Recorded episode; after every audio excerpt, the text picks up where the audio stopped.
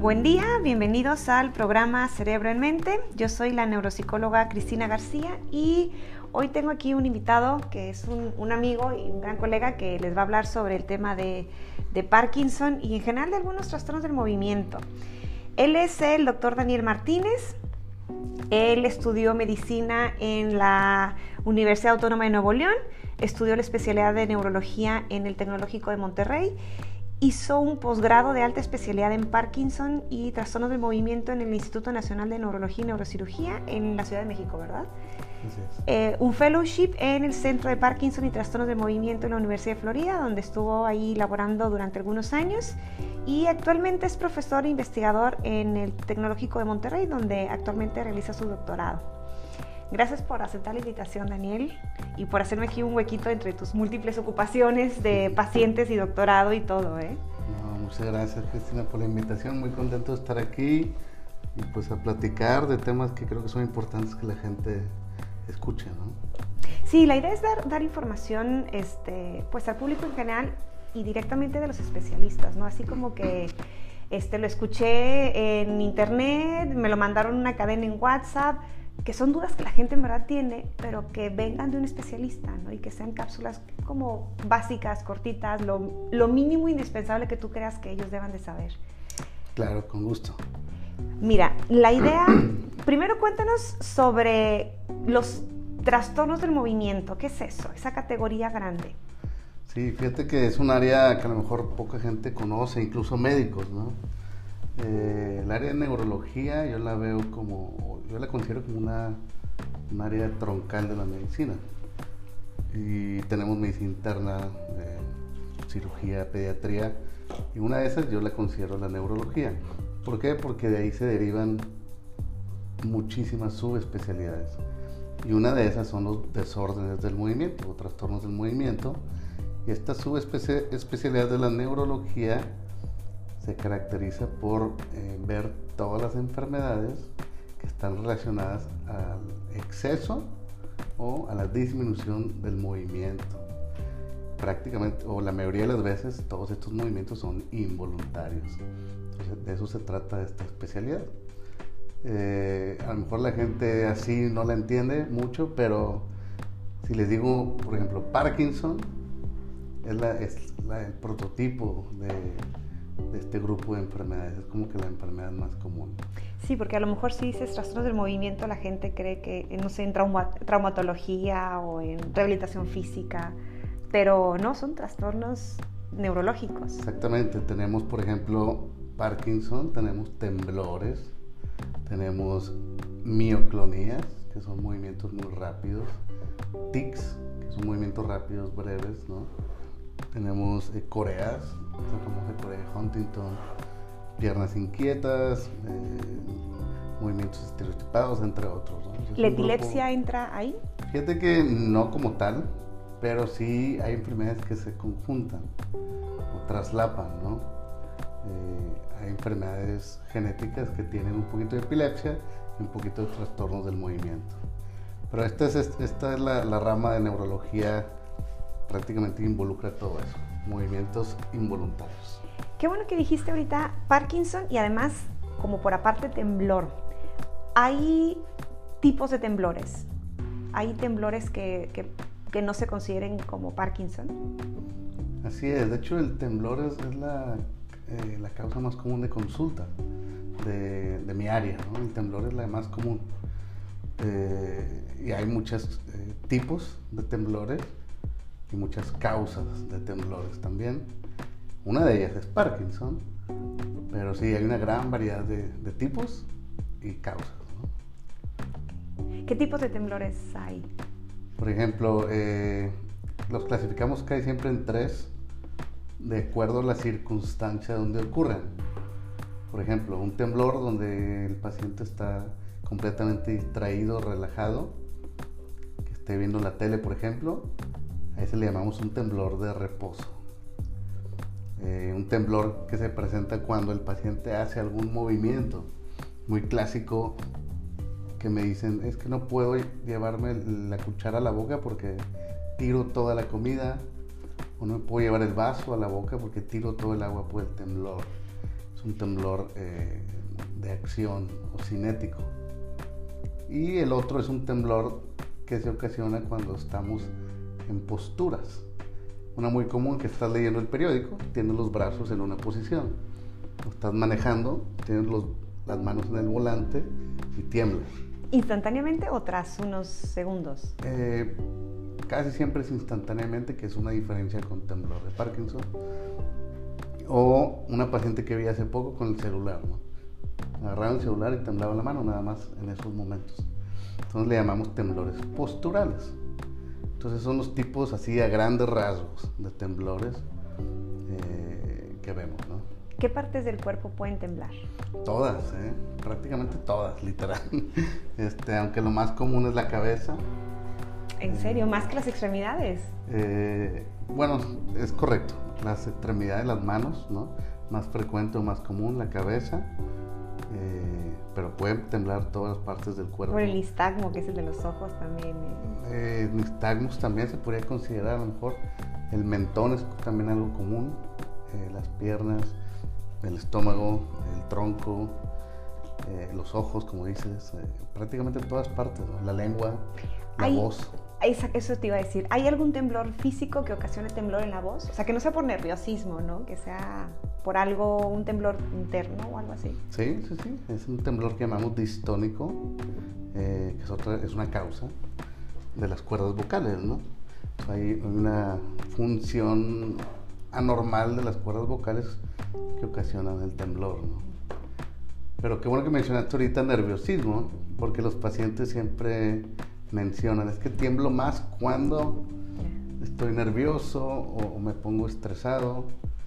Y eso es típico del temblor y de todos los trastornos del movimiento, que se hagan más evidentes en situaciones de, de estrés. Pero si son únicamente en estrés, no se consideraría un trastorno de movimiento. Eh, de manera inicial, no.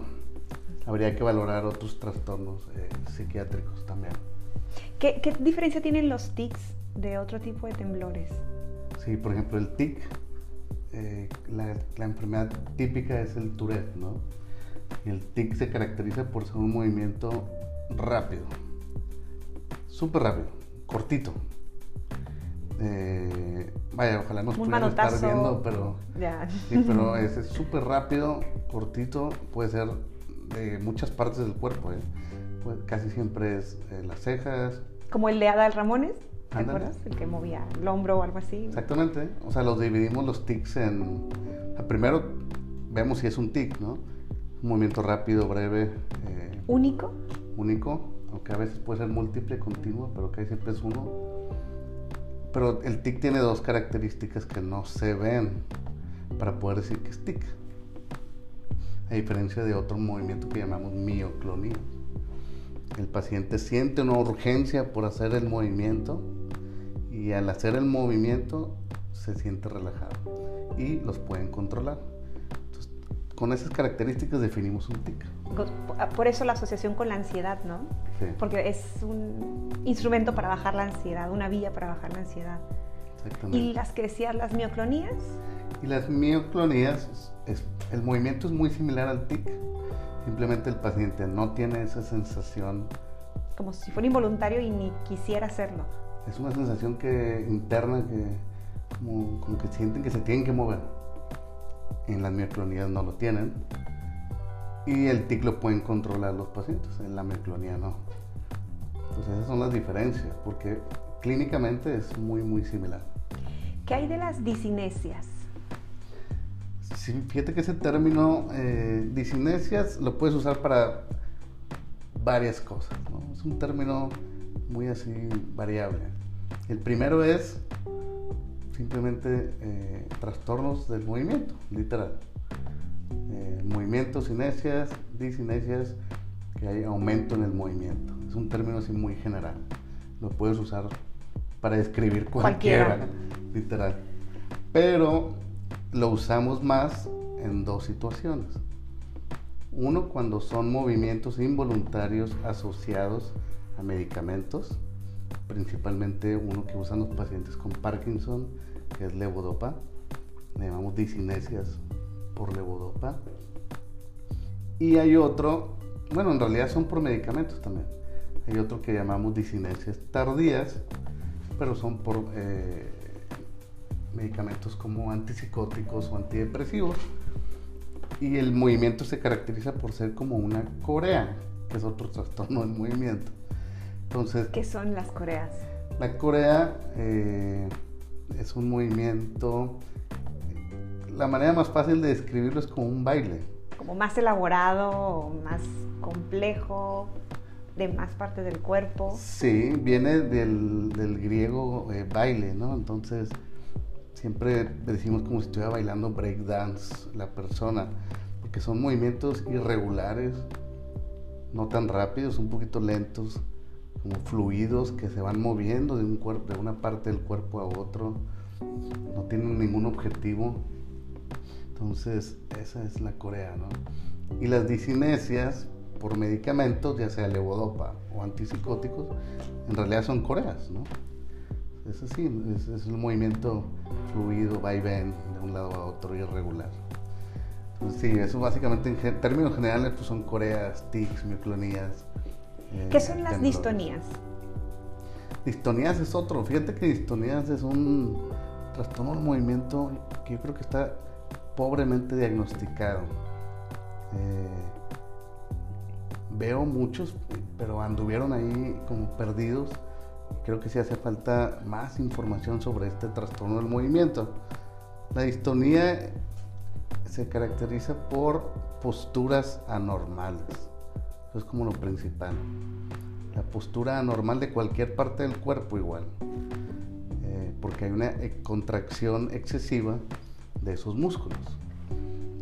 Pero bueno, no es una enfermedad muscular una enfermedad, enfermedad del cerebro, ¿no? Entonces hay una contracción excesiva que ocasiona posturas anormales. Por ejemplo, el cuello es una de las más comunes, que el paciente gira la cabeza hacia un lado o hacia atrás involuntariamente.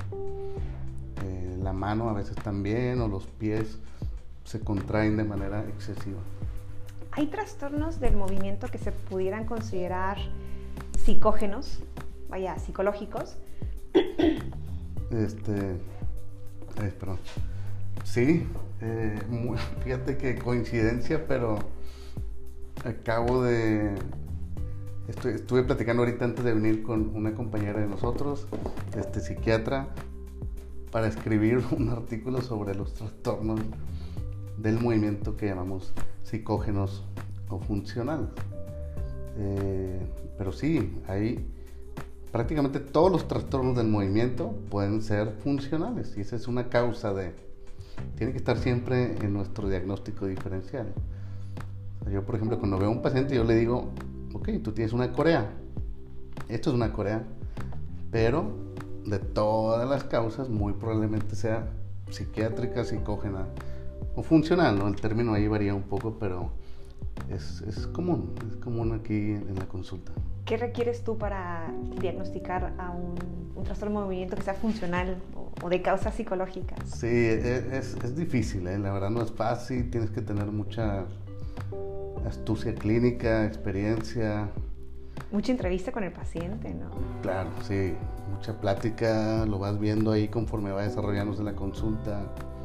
Pero bueno, hoy en día, eh, ahora, hoy en día los trastornos del movimiento funcionales, yo prefiero ese término funcionales, eh, lo diagnosticamos en base a criterios.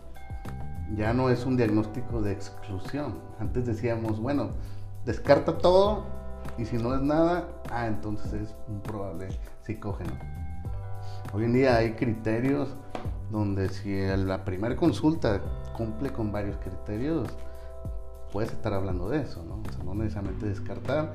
Y bueno, cada, cada trastorno del movimiento tiene sus propios criterios, eh, pero así lo que te puedo decir brevemente son movimientos que tienen mucha eh, incongruencia e inconsistencia y variabilidad. Como que esos son los tres términos que usamos. Más bien en la consulta cambia de un temblor que cambia de dirección, por ejemplo, al principio lo ves arriba abajo y luego cambia de dirección, cambia de velocidad, se quita la distracción, eh, no, hay congruencia en cuanto a la anatomía, no sé. Empieza a ver esas cositas y empieza a sospechar en, en algo funcional.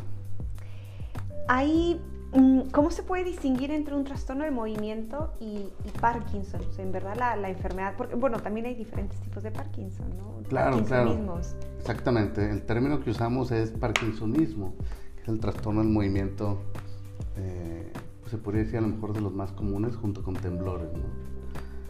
Y lo primero como médico es determinar si el paciente tiene un Parkinsonismo, porque sí he visto que el, eh, como que el, como que el médico cae y luego, luego al ver al paciente entrar y luego, lo, ajá, luego, lo, lo, clasifican. Camina con pasitos, Parkinson. Sí. Y tiembla, puede ser Parkinson. Tiembla, exactamente. O sea, el proceso diagnóstico así no debe ser.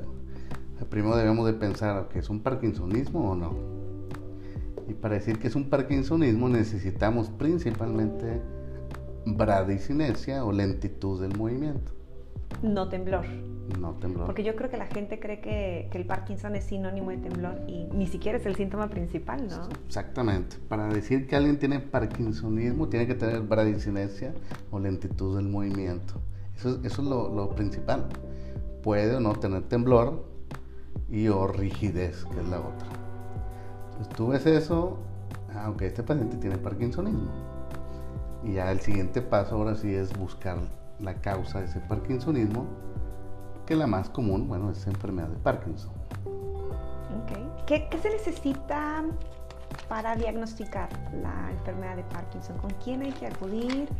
¿O qué signos de alarma debe tener el paciente para decir, bueno, tengo algún tipo de Parkinsonismo, por ejemplo? Sí, eso es súper importante, ¿no? muchas veces el paciente me ha tocado mucho que el paciente me dice, bueno, pero ¿qué estudio me vas a pedir? ¿Cómo sabes que es Parkinson? Eh, el diagnóstico hoy en día, 2020, sigue siendo clínico.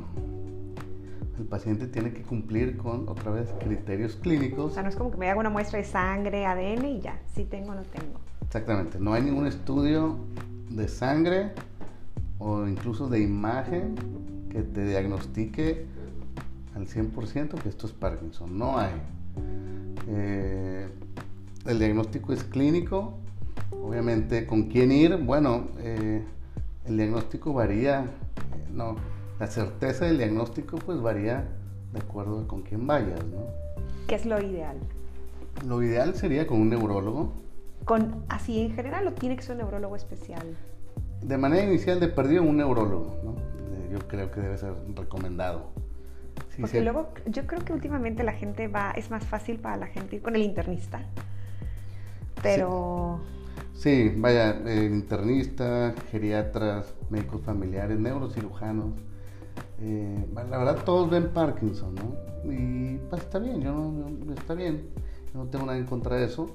Pero bueno, si se tratara de lo ideal, eh, el que está más entrenado es el neurólogo y si nos vamos todavía más especializados, bueno, estamos los neurólogos que nos especializamos en, en Parkinson. ¿no?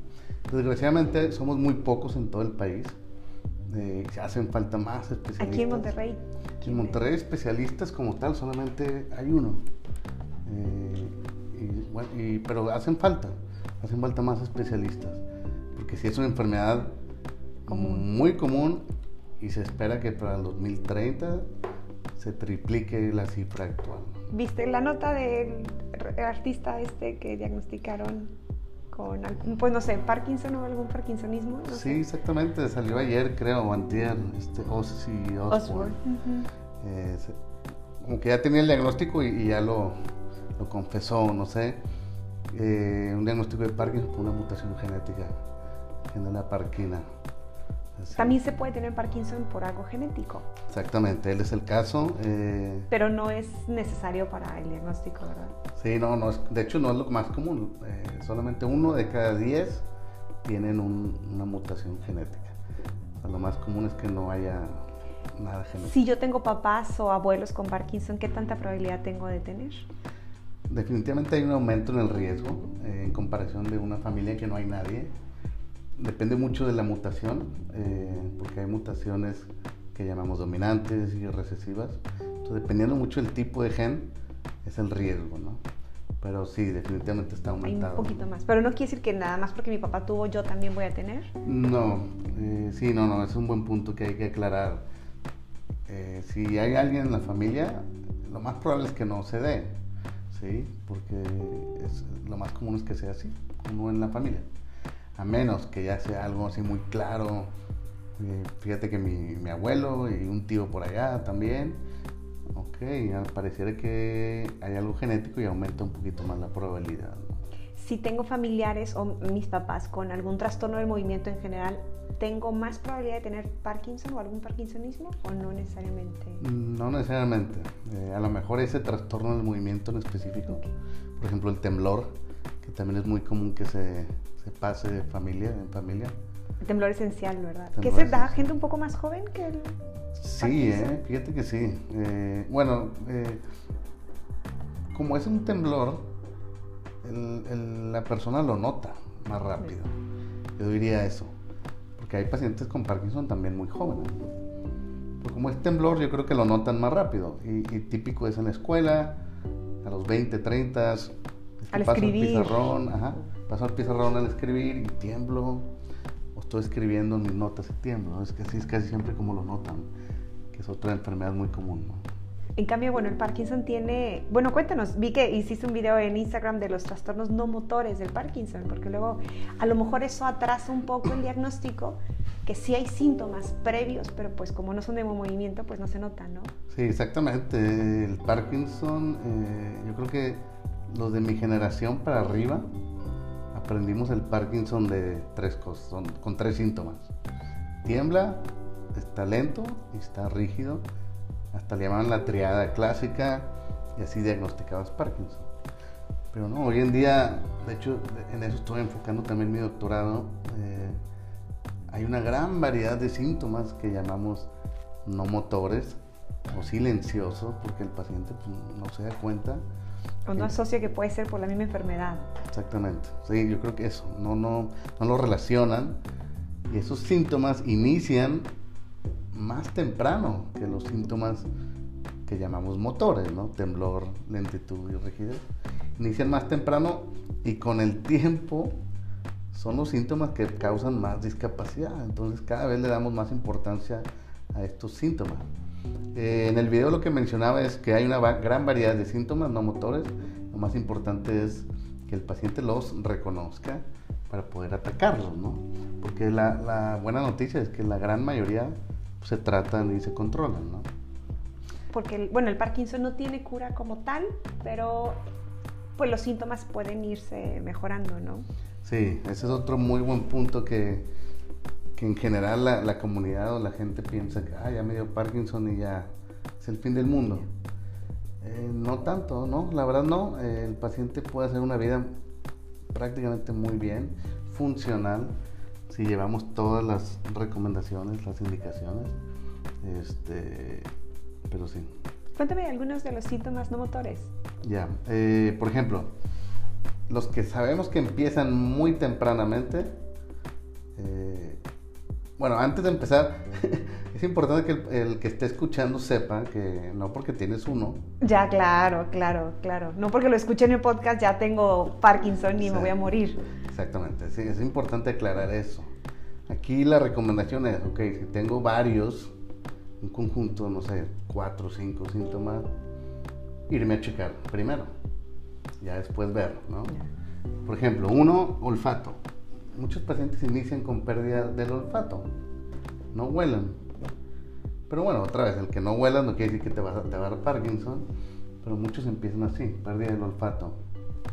Otros son con depresión, otros trastornos del sueño, o insomnio, o se mueven mucho en la noche al grado de tirar golpes y gritar. Actúan los sueños. Sueños actuados, exactamente estreñimiento, mareos. Yo creo que todo el mundo hemos tenido alguno de esos. es que esa es la cosa. puedes tener uno, ¿no? Vaya, no todo. Pero si ya ves que hay varios, ok, déjame irme a checar, ya con el neurólogo. De y también la frecuencia, ¿no? No vale tener de seguimiento un, un, par de días a que sea algo permanente, ¿no? Sí, buen punto. Sí, acabo de ver una paciente con depresión por dos años, empezó con síntomas motores, un poquito de temblor, la vi esta semana, ¿no? Entonces, definitivamente, tiene que ser un síntoma constante, que esté ahí, que no se quite, y luego se agrega otro y no se quita, eh, síntomas urinarios también, un poquito de cognición, que ahí, tú sabes más que yo de eso. Puede haber un poquito también al inicio. Eh, ¿A qué edad es, el inicio de estos síntomas? ¿30, 40, 50?